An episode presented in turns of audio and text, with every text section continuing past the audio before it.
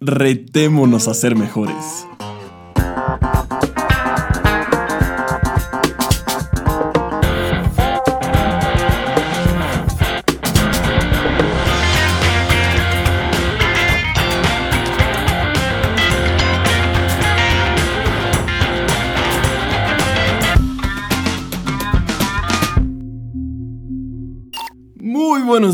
Buenas tardes, buenas noches, cualquiera que sea la hora en la que nos estés escuchando y bienvenida, bienvenido a un episodio más de A How Podcast. Como lo escuchaste en la introducción o en el inicio de este episodio, hoy vengo a retarnos a ser mejores.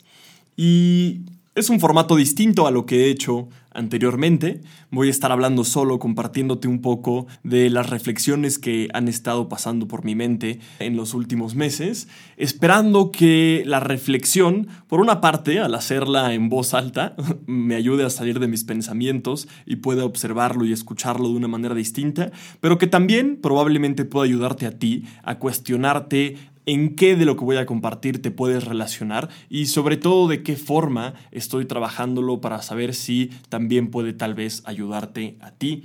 Esto con la intención otra vez de retarnos a ser mejores. Y en mi caso en particular, han habido una serie de eventos en los últimos meses y en específico con las expectativas que he tenido de mi trabajo que no se han cumplido, que no se han logrado. Y si bien creo que es importante tener expectativas, no siempre es la mejor idea para nuestra paz mental y sobre todo para nuestra salud emocional. Y déjame plantear expectativas como la posibilidad medianamente razonable de que algo suceda. No una ilusión, no una utopía sin fundamento, sino una expectativa, una idea de que algo pueda suceder con al menos tantito fundamento, medianamente razonable. En mi caso en particular, ha sucedido en por lo menos cuatro contextos, hablando profesionalmente. El primero de ellos es he tenido la expectativa de realizar ciertos viajes profesionales para dar conferencias que por una u otra razón se han estado moviendo, cambiando, cancelando, entre otros, y ha tenido un impacto en mí. También tenía la expectativa de al día de hoy haber por lo menos cerrado dos clientes con los que había estado teniendo conversaciones de posibilidad de colaborar juntos con a Group y que por una u otra razón tampoco se han logrado cerrar. También, para ser honesto, he tenido la expectativa de, aunque si bien no un número en específico, sí creería que para este momento la cantidad de personas que estuvieran escuchando el programa que ahora tú estás escuchando fuese mayor. Y naturalmente, dadas estas tres anteriores, pues las expectativas económicas que tenía para mi vida naturalmente eran mayores a las que están siendo hoy como realidad. Creo que las expectativas las podemos tener por lo menos hacia tres vertientes. Uno, expectativas de nosotros mismos. Otro, expectativas de los demás. Y por último, expectativas de la vida misma. Que además ese último me parece muy interesante porque socialmente hemos construido una serie de expectativas que además nos pasamos de unos a otros y que no siempre son posibles o que no siempre se logran o que no siempre resultan.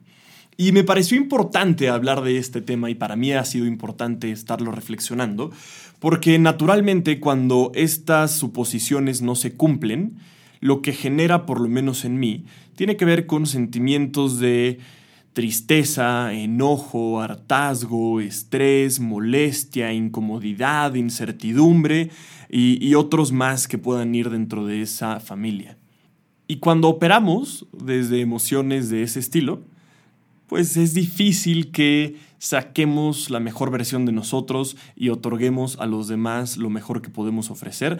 Y si además las circunstancias se ponen mucho más graves, déjenme ponerlo en un ejemplo más claro si no solamente mis expectativas económicas no se cumplen, sino que además yo tengo necesidades básicas que probablemente no esté cubriendo, entonces voy a encontrar cualquier medio y voy a buscar justificar cualquier medio para obtener mis necesidades económicas básicas cubiertas. Por suerte no he llegado hasta ese punto, pero sí creo que es a lo que puede estar sucediendo.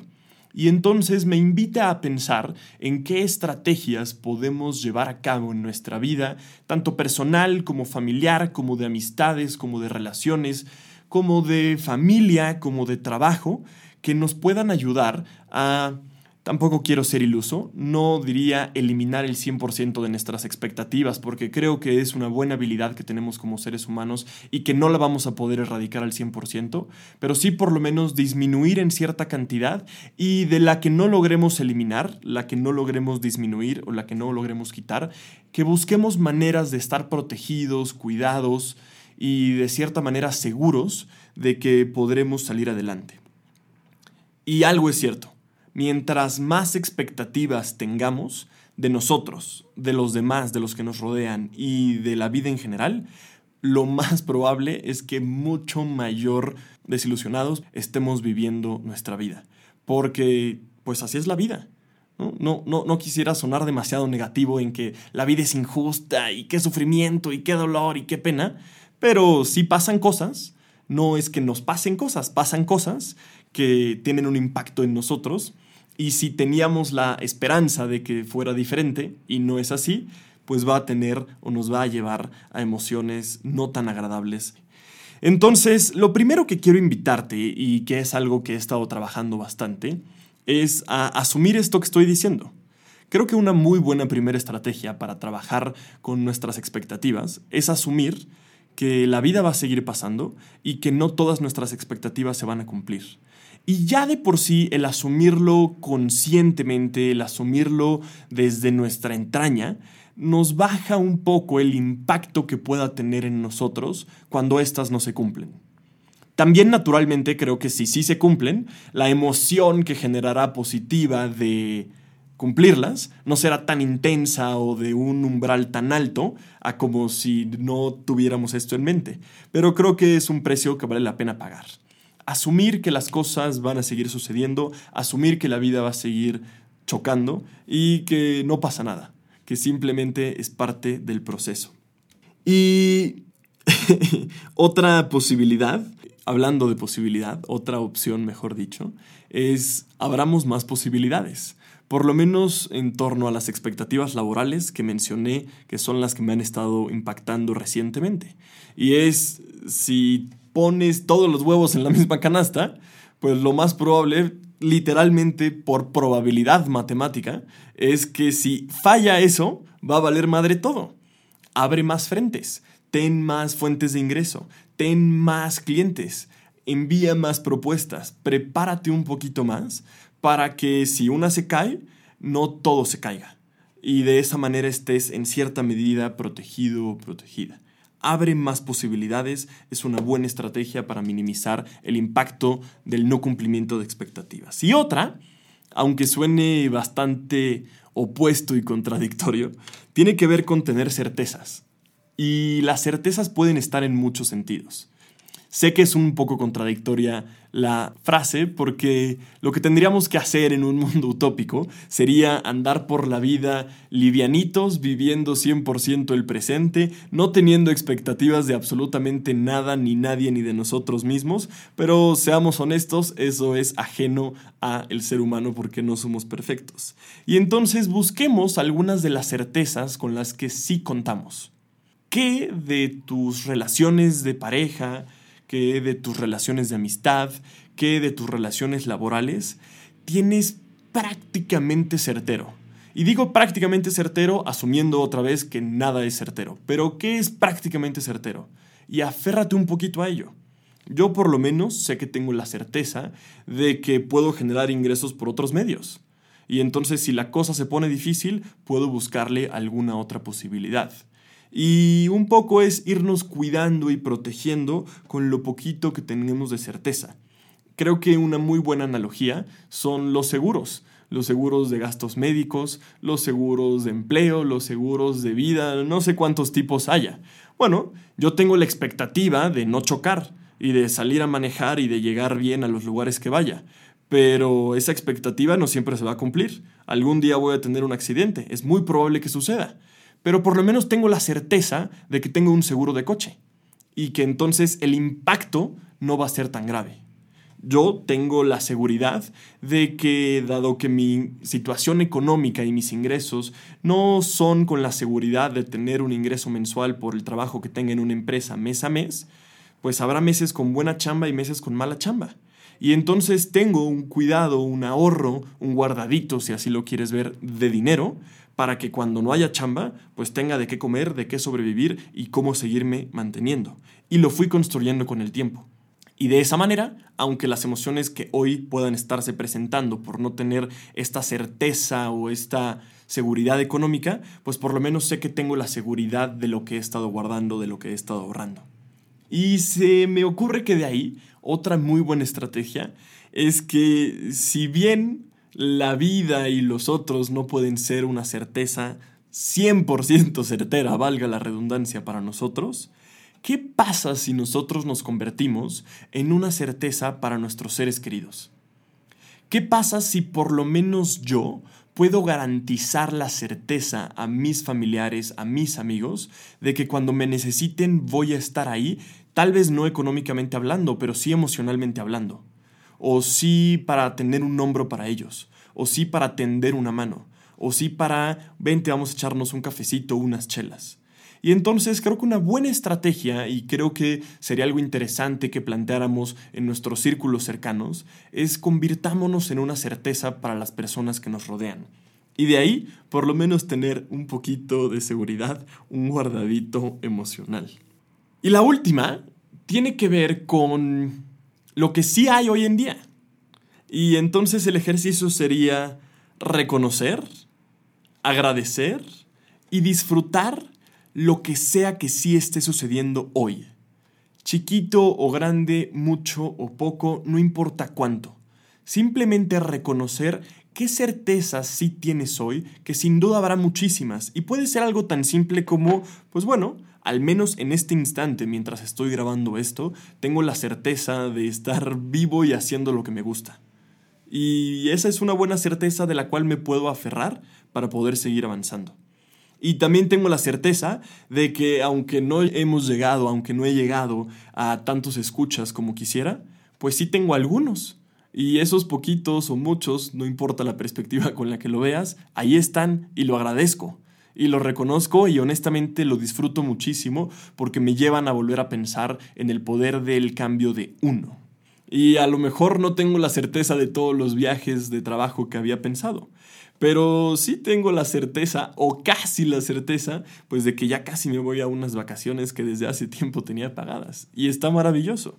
Otra vez, sé que puede pasar mil y un cosas de aquí a que me vaya de vacaciones. Sé que incluso el avión se puede caer en el camino. Tengo esa conciencia. Pero también seamos un poquito flexibles. Lo más probable es que sí suceda. Y apostémosle por ese más probable. Y si sucediera lo contrario, asumamos que simplemente es parte de la vida. Un poco esa ha sido mi reflexión en torno a estos últimos meses y, situaciones que han estado sucediendo. Y lo que quiero invitarte es a reflexionar. ¿Qué expectativas tienes de ti mismo? No, no me refiero a esperanza, no me refiero a ilusión. Me refiero a, con fundamentos, ¿qué cosas esperas de ti mismo en tu vida. En tu vida laboral, en tu vida personal, en tu vida de pareja, en tus amistades. ¿Qué esperas que suceda? Y si a lo mejor la lista es demasiado larga, puedes reducirla y puedes ponerle estos seguros que te propongo. Y también, ¿qué expectativas tienes de los demás?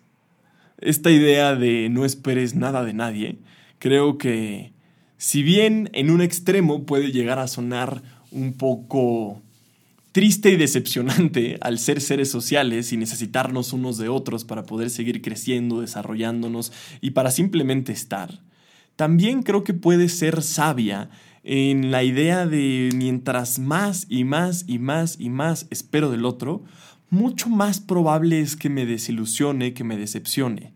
Y el problema no es del otro por haber hecho aquella cosa o aquella situación que te desilusione a ti, sino tuya por tener en este pedestal, probablemente, a otro ser humano, tan humano como tú y como yo, que sí o sí se va a equivocar, que sí o sí la va a regar. Lo pienso mucho en los contextos familiares, en donde a lo mejor los papás tienen una expectativa de que sus hijos van a estudiar una carrera específica o de que van a obtener ciertos títulos o de que van a ser la mejor o el mejor en cierto deporte y lamento desilusionarte, pero es muy probable que eso no suceda. ¿Y qué crees? Tampoco pasa nada. Y entonces mi invitación sería a bajemos un poquito la rayita de la expectativa que tenemos de los demás. En un contexto laboral, si tienes un equipo a tu cargo y a lo mejor tienes la expectativa de que este año sea el mejor porque todo apunta a que las ventas se van a ir al cielo y a que tu producto o servicio está siendo ultra demandado, pero pues ¿qué crees? El COVID, por ejemplo, fue un muy buen maestro, si así lo decidimos ver, para demostrarnos que nuestra expectativa puede servir para absolutamente nada y un poquito menos.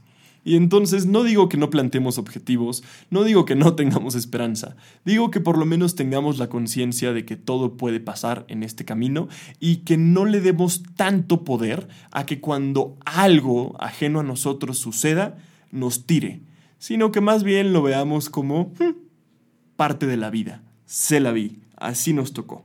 Y puede suceder en cualquier otra cosa.